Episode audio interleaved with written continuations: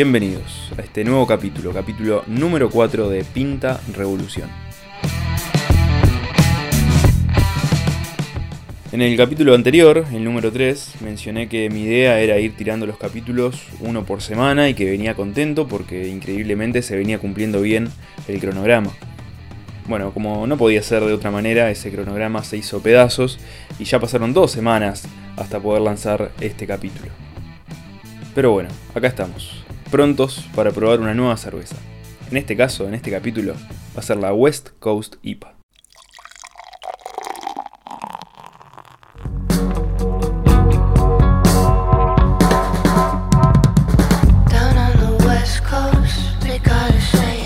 Y para empezar, el primer dato sacado de Wikipedia, ese que busca Fantino 10 minutos antes de empezar el programa, bueno. Las West Coast son IPAs. IPA es una sigla que significa India Pale Ale. Sin embargo, a pesar de que tiene ese nombre, nunca fueron elaboradas en India, y mucho menos fueron consumidas por indios. En vez de eso, en su origen, las cervezas IPA fueron elaboradas, cuando no, por británicos para británicos. Primero para aquellos que estaban en las colonias, y más tarde para quienes se vieron encantados por la idea de probar una cerveza que tuviera esa procedencia. Al principio las IPAs, las Indian Pale Ales, eran fuertes, muy lupuladas, con mucho lúpulo. Tenían que estar preparadas para soportar largas distancias viajando a las colonias, y también dentro de Inglaterra. En cierto momento, como todo, las IPAs llegaron a Estados Unidos, esta vez para ser elaboradas por cervecerías locales, pequeñas, que encontraron en ellas la oportunidad perfecta para usar los lúpulos locales. La exportación continuó, las IPAs se esparcieron por todo el mundo y hoy por hoy es uno de los dos estilos más populares a nivel global, y es casi un sinónimo en sí mismo de cerveza artesanal. A su vez, es el estilo que más variaciones tiene, que más subgéneros tiene, podríamos decir.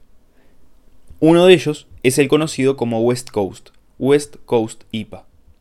En Uruguay, una de las cervecerías que hace más tiempo elabora este estilo es Índica.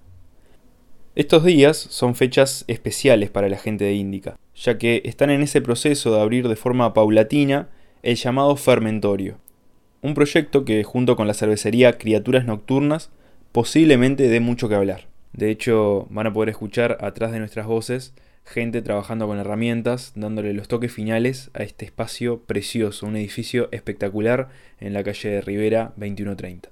Sobre este proyecto, el fermentorio, sobre su recorrido y por supuesto sobre su West Coast IPA, hablamos con Lucio, brewmaster y director de cerveza índica.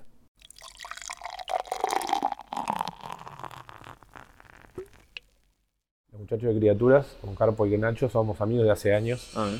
Claro, ellos son cerveceros caseros también que nos conocimos por medio del Club de Cerveceros Caseros del Uruguay. Ajá. Eh, tanto ellos como, como nosotros, o sea, somos socios de hace años de- del club. Y bueno, nada, de, de- de viajes y de reuniones y de asados y Sí. cocciones, papá, de, te terminas haciendo amigos de como, tanto de ellos como de muchos otros. Y bueno, ellos decidieron este año empezar a, a producir su propia cerveza. Ah, fue, bueno, fue a, a finales del año pasado, a principios de este año, eh, que nada, le pusieron criaturas nocturnas. Y claro, el- lo, lo que tiene es que ellos son Gypsy Brewers. Ajá. Gypsy Brewers, eh, ciganos, eh, gitanos. ¿A qué le llamamos? A ver, explícame Y ese, son, ese eh, son cervecerías, son marcas que no tienen fábrica propia. Ajá. Ellos son marcas que producen en lugares, en, otros, en otras fábricas.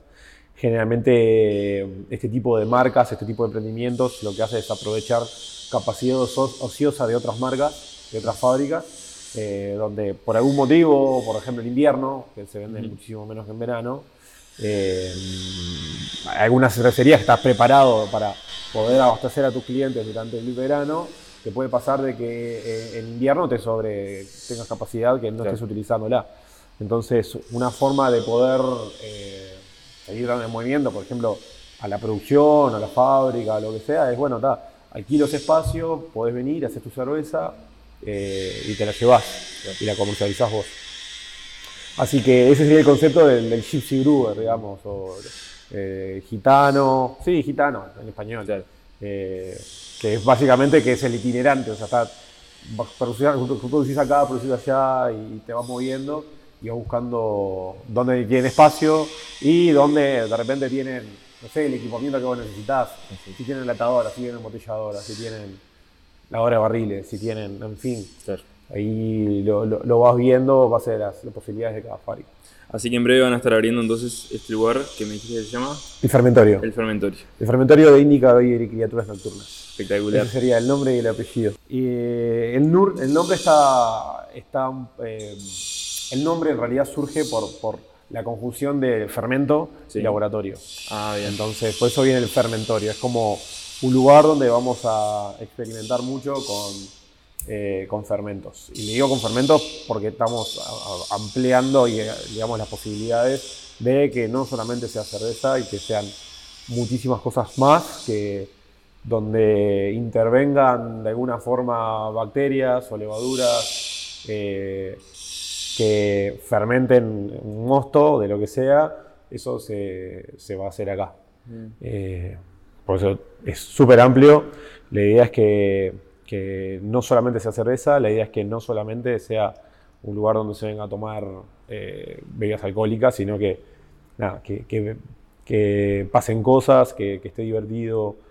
Y nada, eh, básicamente es un barrio que, tiene muchísimas eh, oportunidades, que tiene muchísimos bares, que tiene muchísimos lugares de cerveza y bueno, eh, no queremos ser uno más, queremos poder diferenciarnos por nosotros mismos. O sea, eh, ser originalmente únicos y que tener una propuesta que, que, marque una diferencia. Que la persona que venga no es porque te queda cerca del otro, sino porque, bueno, acá pasa algo que está bueno. Exactamente. Y justamente a eso apuntaba, ¿no? Este, y lo he hablado con varios, porque claro, es, la cerveza obviamente no es una moda, llegó para quedarse, pero lo cierto es que hay muchísima gente haciendo cerveza cada vez más. ¿Cómo hacer para diferenciarse, no? Claro. Eh, ustedes en particular, eh, tengo entendido que eh, han desarrollado o, están en algún proyecto de desarrollar levaduras autóctonas, ¿puede ser? Mira, en realidad eh, sí estuve participando, sí estuve participando un poco, dando, algo de feedback eh, en el proyecto ese de levaduras eh, autóctonas nativas de Uruguay. Yo lo que hice fue probar, utilicé una de sus cepas, hice un mosto, lo fermenté y en base a eso di mi feedback sobre qué me parecía la cepa, mm. eh, cómo me gustaría, por ejemplo, que, funcionara o que, fermentara. Pero igual es un paso enorme para el tema de la cervecería, o sea, porque pasamos de, gente que, o sea, que la experiencia que hay en Uruguay era gente haciendo cerveza en el fondo de la casa a, ya profesionalizar cada vez más, ¿no?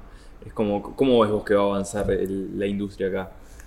En, Uruguay? O sea, ¿cómo, ves? Vos ya estás desde el 2012, 2013, por lo que leí Sí, en el 2012 que hago cerveza de forma casera. Ahí va. Eh, en el 2016 que, que estoy con Índica. Exacto. ¿Cómo creo que va a avanzar todo esto? Eh, Digo porque sos pionero, si se quiere, sos sí, lo has visto crecer. Sí, sí, sí, lo vi crecer totalmente, totalmente. Lo que, lo que está sucediendo es que, obviamente, lo que vos decís es verdad. Cada vez hay más cervecerías, cada vez hay más oferta. Eh, y no necesariamente creo que haya más demanda de gente que vaya a tomar cerveza. Ah, mira. Menos, al menos en este preciso momento pandémico. Claro.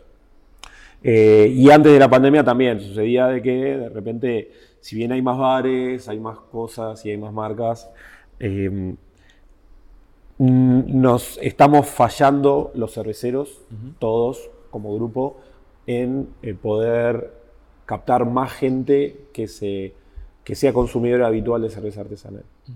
Em, creo que nada, es algo que, que, se tiene que elaborar y se tiene que elaborar muy fuerte, de tal forma de que poder, que esa base de la pirámide cada vez sea más grande.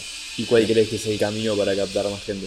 Y bueno, creo que el camino para captar más gente sería eh, eh, poder ir seduciendo a la gente, eh, al público, de alguna forma, de poder irlo de alguna forma, no sé si llamarlo educando porque es bastante, suena como un poco como arrogante, pero sí ir seduciéndolo y de repente eh,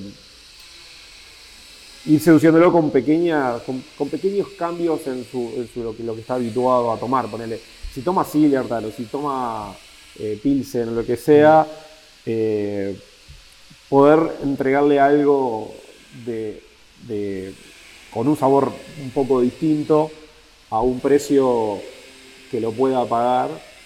Eh, y es muy importante que esa experiencia, esa experiencia sea positiva. Eh, de esa forma le das la chance a que esa persona vuelva a probar eh, otra y en lo posible que siga adentrándose y que siga probando distintos tipos de cerveza. Eh, hasta, bueno, hasta que, hasta que sea un consumidor experto y le gusten las doble IPA y le guste esto y le guste lo otro. Que eso, está eso es, un nicho cada vez es, bastante chico que se va alimentando de gente que, que nada, que ya tiene un tiempo consumiendo cerveza artesanal y que, y que va a los bottle shops y, prueba y se lleva latas, se lleva botellas, y va a los bares, etc.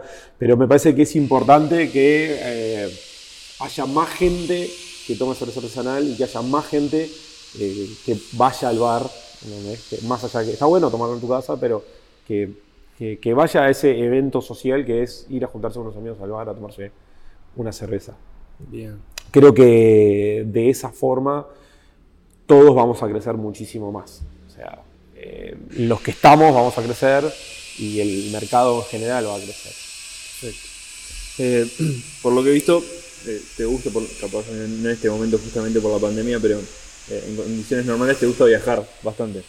Sí, en, condiciones normales me gusta viajar y generalmente casi siempre viajo por cerveza. Ahí va. A eso iba. Sí, siempre viajo por cerveza. En realidad yo soy, yo soy juez cervecero y mm, eh, por suerte por suerte me invitan, mucho, a, me mucho a concursos y, a, conferencias internacionales. Y nada, por suerte, ya te digo, me, tengo la posibilidad de ir y de conocer gente de todo el continente, gente de Europa, gente de Estados Unidos, de México, de todos lados. Y y nada, poder acceder a ese tipo de concursos eh, donde probás cervezas de todo el mundo, básicamente, porque son concursos internacionales. A veces son nacionales, regionales, locales, pero muchas veces son internacionales, donde brasileros, eh, italianos, lo que sea, mandan su cerveza eh, y para que sea calificada. Y bueno, a vos te toca de repente. Alguien lo tiene que cruzarte, cruzarte con cositas de esas.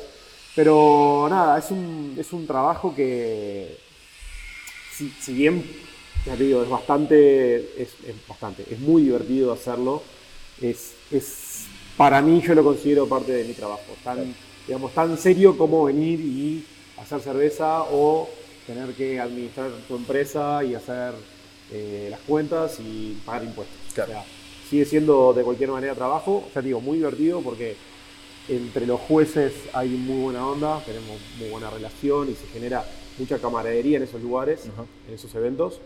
Pero en el momento de que estás laburando, estás laburando. Estás realmente eh, poniendo todos tus sentidos en, la cerveza que te vino. Eh, por todo, por el prestigio del, concurso en sí, por el respeto al cervecero que confió en el concurso y mandó y pagó para, para que fuera su cerveza catada. Entonces en ese momento, o sea, digo, eh, es a full todos los sentidos en, en esa cerveza. Después sí hay momentos cuando terminaste tu, jornada, que a veces pueden ser 6 u 8 horas de cata, que es un montón, ¿entendés? O sea, terminás eh, agotado porque sensorialmente te cansa, pero mentalmente te cansa porque estés todo, estás todo el tiempo razonando y pensando y viendo qué sienten tus, tu, paladar, tus ojos, todo, y anotándolo.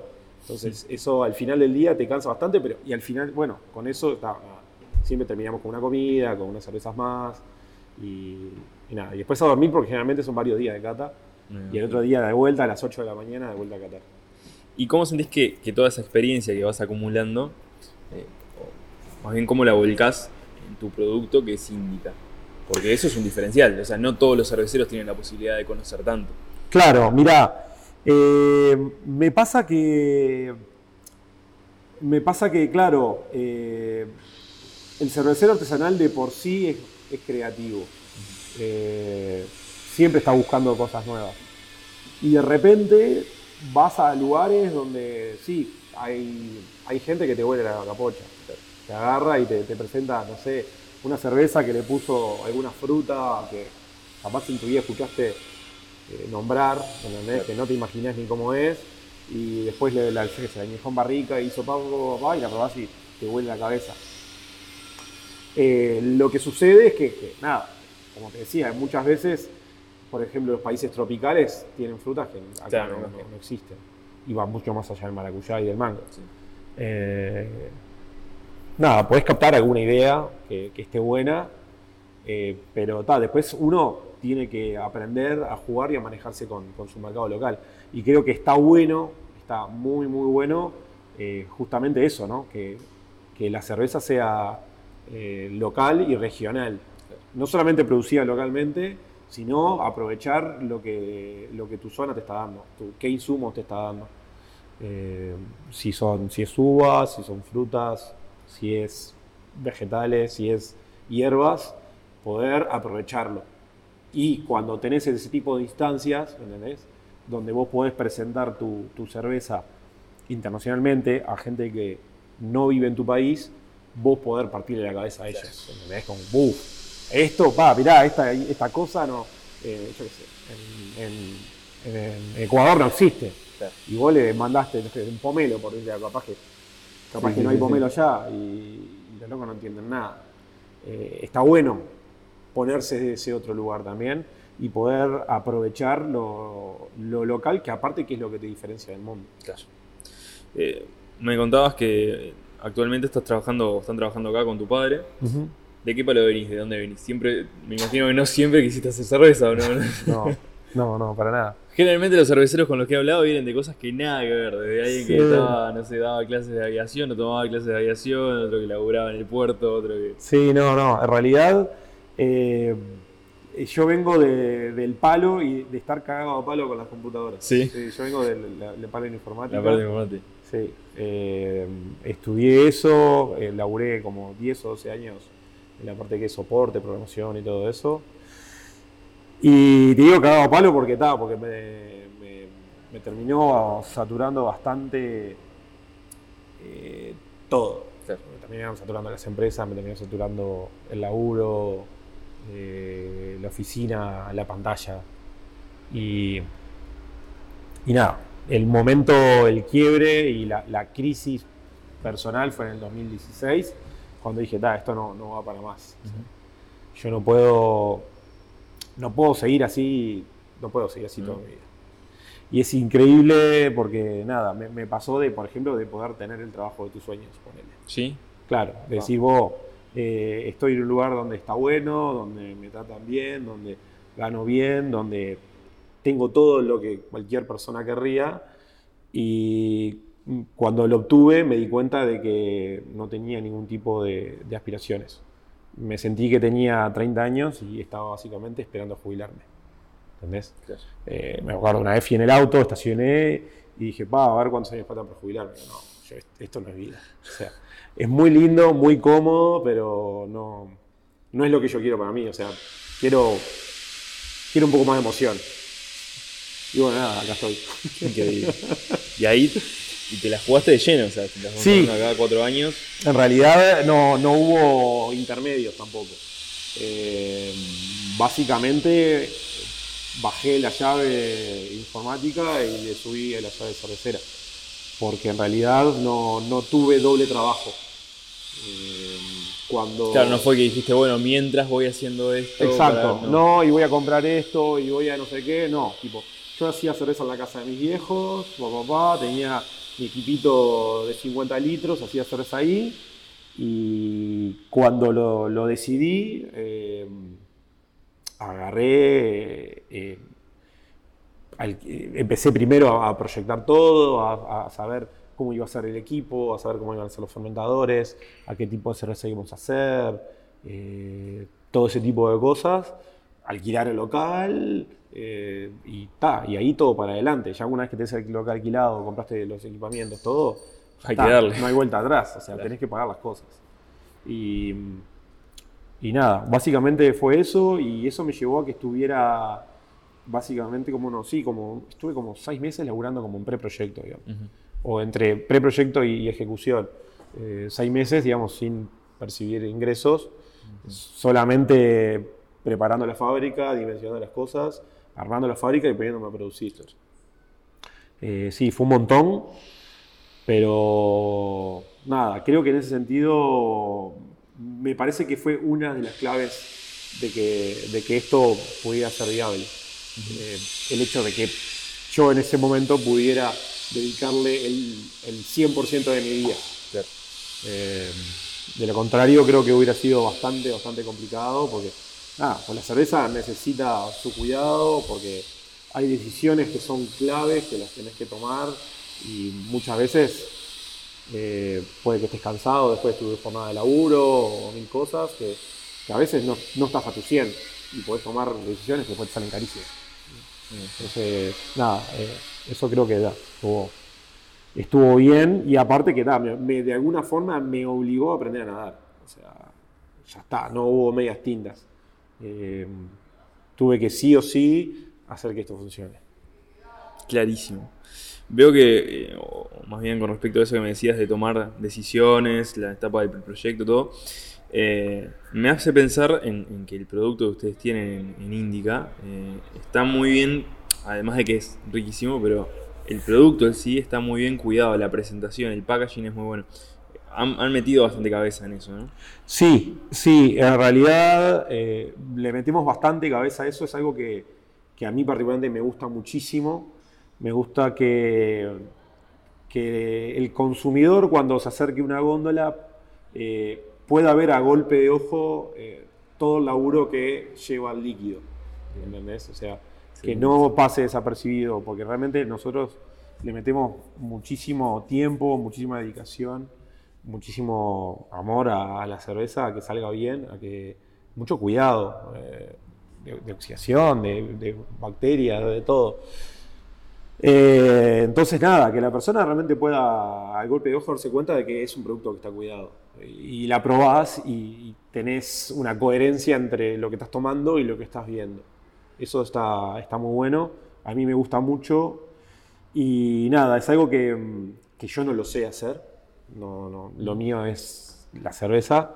Y, y para eso confío ciegamente con, con un estudio de, de diseñadores que se llama Tolón de Mororá. Uh -huh. eh, ellos son los que están laburando hoy en día la, la parte de mm, desarrollo de la, de, de la, marca. La parte de la identidad visual la laburan ellos. Este, nada, básicamente me gusta darles muchísima libertad. Eh, ellos se sienten cómodos, a mí me gusta lo que hacen, confío muchísimo en lo que hacen. Y básicamente le tiro problemas. Eh, quiero quiero hacer esto. Bien. Y ta, ellos la cabecean y la clavan, básicamente. Porque, nada, es, es, eso, ¿viste? Tienen, tienen tremenda sensibilidad y, y, les gusta la cerveza que hago y, y, a mí me gusta lo que ellos hacen y listo. O sea, funciona de forma muy fluida. Está trabajando muy bien. Excelente. Y también con respecto al packaging, eh, ustedes son de los primeros que han sacado tema latas. Sí. Eh, contame un poco de eso. Eh, ¿Qué ventajas para alguien que no sabe, por ejemplo? Eh, ¿Por qué una lata? ¿Por qué no una.? Sí, mirá, todo, en realidad arrancamos con el tema de la lata en el 2018, si no me equivoco. Fines del 2019. No, perdón, principio del 2019 uh -huh. fue que arrancamos con la lata. Bueno, la lata en realidad era, era una tendencia fuertísima que se venía viendo de, de todos lados. Eh, y nada, con, confié en ese momento en que era que era lo indicado, que era lo que, lo que la cerveza necesitaba. Yo había dejado en ese momento, hacía ya, hacía ya tiempo que había dejado de vender botellas, Ajá. porque nada, tenía un sistema bastante rudimentario, donde notaba mucho detrimento después en la calidad del producto cuando la tomaba en, en mi casa o la compraban en alguna tienda o lo que sea. Este, entonces no estaba conforme con, con lo que cómo, se estaba, cómo estaba quedando el producto. Y por eso lo discontinuamos. Discontinuamos las botellas y estuvimos por mucho tiempo vendiendo solamente en barril. Y cuando surgió la oportunidad de la lata, eh, ya te digo, porque también vi que había una, una gran tendencia a que la cerveza artesanal se empezara a consumir en lata. Eh, nada, tomamos ese riesgo de vuelta, eh, compramos la enlatadora esta que la, trajimos de Brasil y nada, tuvimos la suerte de, tenemos la suerte de estar en Uruguay y que eso haya funcionado. Y lo digo sinceramente porque la lata en otros países, por decir de algo, Ecuador o Chile, no funciona. Ah, ¿no? No, hay una percepción de que la lata eh, lleva cervezas de mala calidad o Mirá. cervezas baratas. Eh, y te doy un ejemplo. Por ejemplo, en- en- de vuelta, Chile importa muchísima cantidad de cervezas. De tope de gama. Tipo, de lo mejor del mundo, Sí. de repente vas a Santiago y lo puedes conseguir. Y el mismo producto, de repente la, la cervecería lo mandan lata y lo mandan de botella. La botella, tipo, la venden al palo. Claro. Y la lata se vence de la misma cerveza de ponerle de Omnipollo o de, o de Mikkeller o cosas así. Y es increíble eso porque nada, hay una percepción donde, donde- que la lata es de mala calidad. Y es justamente lo contrario. Una lata, si ese producto fue bien cuidado y eh, el enlatado es óptimo, vas a mantener la calidad por muchísimo más tiempo que la botella. Este, entonces, nada, porque tiene un montón de ventajas. Ya nomás el hecho de que sea opaca. Para que tengas idea, es como tener cerveza de barril en chiquito. Claro. Eh, sería esa, básicamente, la ventaja y, y la, la analogía es perfecta. Cerveza de barril en chiquito. claro. Este, mantiene muchísimo mejor la frescura. Para nosotros que hacemos cervezas lupuladas y extremadamente lupuladas, eh, es increíble poder tomarte una cerveza con cuatro meses. Si te fijas allá, tengo un montón de latas que voy guardando de muestras de, de- de enlatado o de distintas configuraciones que le hago en la enlatadora para, para ver si mejora o no mejora. Eh, las probás a los cuatro meses y una cerveza lupulada y vos decís, vos, esta, cerveza está, está buena, ¿entendés? Sí, sí, sigue estando buena. Eh, algo que con la botella era impensable. Imposible. Completamente. Sí, sí, le toca un poco de luz nomás o de calor. Sí, o de luz. O nomás, ¿qué pasa? La máquina esta, toda la parte de llenado y la- las purgas de la, de, la, de la lata, para que no se oxide, los hace la máquina, no los haces vos. Entonces, eso te da una gran ventaja. eh, de que siempre sea constante y estable. Y con respecto ya este, directamente con, con la cerveza que hacen ustedes, este, si tuvieras que recomendar o, o una cerveza de las tuyas, o, o alguien te pregunta cuál pruebo, alguien que no sabe nada. Mirá, eh, la cerveza que tenemos siempre de línea, la que hacemos siempre es la West Coast. La West Coast. Es la West Coast, que la, venimos, la West Coast IPA, que la venimos haciendo desde el 2016, 2017. Es la cerveza que hemos decidido que estuviera de línea, porque nada, es, una cerveza que, una receta que, que la verdad estoy muy conforme. Se ha mantenido en el tiempo, eh, no te digo exactamente igual, pero el 99% igual. Los únicos cambios que hice, para que te idea, es eh, el contenido de, de sales del agua con él. Después lúpulos, maltas, amargor, variedades de lúpulos son exactamente todos los mismos. Eh, solamente nada, la mineralización cambió. Porque nada, noté que cambiándole eso quedaba una cerveza muchísimo más tomable que antes. Eh, pero nada, recomendaría la West Coast, sin dudas. Y, ¿Qué puede esperar alguien que, que pide una West Coast? y mirá, eh, es el, el sinónimo de IPA. Básicamente, hoy en día, ya digo, después de tanto laburo y tanto, tanto trabajo, eh, mucha gente va al bar y pide una West Coast. Es, como buscas algo fresco, eh, intenso, porque tiene casi 7% de alcohol, pero a su vez es balanceado. Eh, tiene un amargor muy intenso, pero tiene un alcohol, alcohol bastante alto, pero vos la tomás y es algo que está, que está en armonía.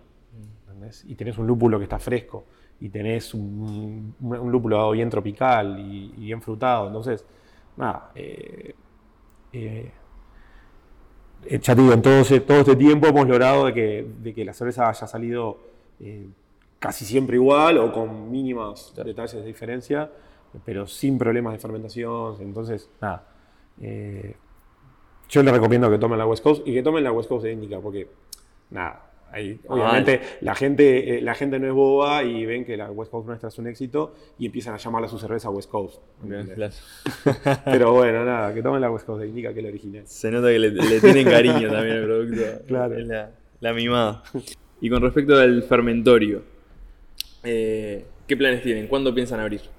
Mira, la idea, el plan del fermentorio es ir abriéndolo por etapas, en realidad en base a lo que nos permita eh, la pandemia, básicamente. Eh, tenemos el lugar, la idea es ya empezar a fabricar acá en enero. En enero empezar a fabricar nuestras propias cervezas acá. Hoy en día tenemos stock que hemos traído de, la, fábrica de San Martín, ponele, o ellos que, de, cerveza que tenían. Este, pero la idea es en enero empezar a fabricar acá y arrancamos ya esta semana con el pick-up de latas. Em, el plan es que, como estamos en un lugar súper céntrico, donde hay mucha cantidad de gente que, pasa directamente, es un lugar muy cómodo y accesible para la gente, entonces nada, que la gente pueda pasar por acá y llevarse su pack de latas de Índica, su pack de latas de direcciones nocturnas, latas, botellas, lo que sea. Este, y nada, que, se, que pasen por acá y se lleven sus latas. Eh, porque no, no, podemos abrir el público todavía, al menos de la forma que a nosotros nos gustaría. Eh, nada, los pide criaturas y, tanto nosotros somos gente que nos gusta, si te vemos, darte un saludo, darte un abrazo y tomarnos una. Y es algo que hoy en día no lo estamos pudiendo hacer y no lo vamos a hacer por un tema de, responsabilidad social. Entonces, nada, vamos a aguantar un poco lo que es la apertura de, de eventos en el taproom. Sí se va a ir siendo, se va a ir haciendo más adelante paulatinamente, a medida que, la situación mundial no, nos permita. Pero mientras tanto, sería pick-up de latas este, y básicamente eso. Perfecto. Eh, y maneras de contacto, además de pasar por acá por Rivera 2130, eh, tenemos redes sociales en Instagram. Tenemos redes sociales, nos pueden encontrar por indicavier-uy. Pueden seguir al fermentorio, que es arroba fermentorio y a Criaturas Nocturnas, que es arroba Criaturas Nocturnas. Perfecto. Lucio, muchísimas gracias por este rato, por esta charla y éxito con los planes. Bueno, muchísimas gracias. Gracias por, por el espacio, por el tiempo, por dejarme hablar. Así que nada, vamos arriba. Gracias. Vamos arriba.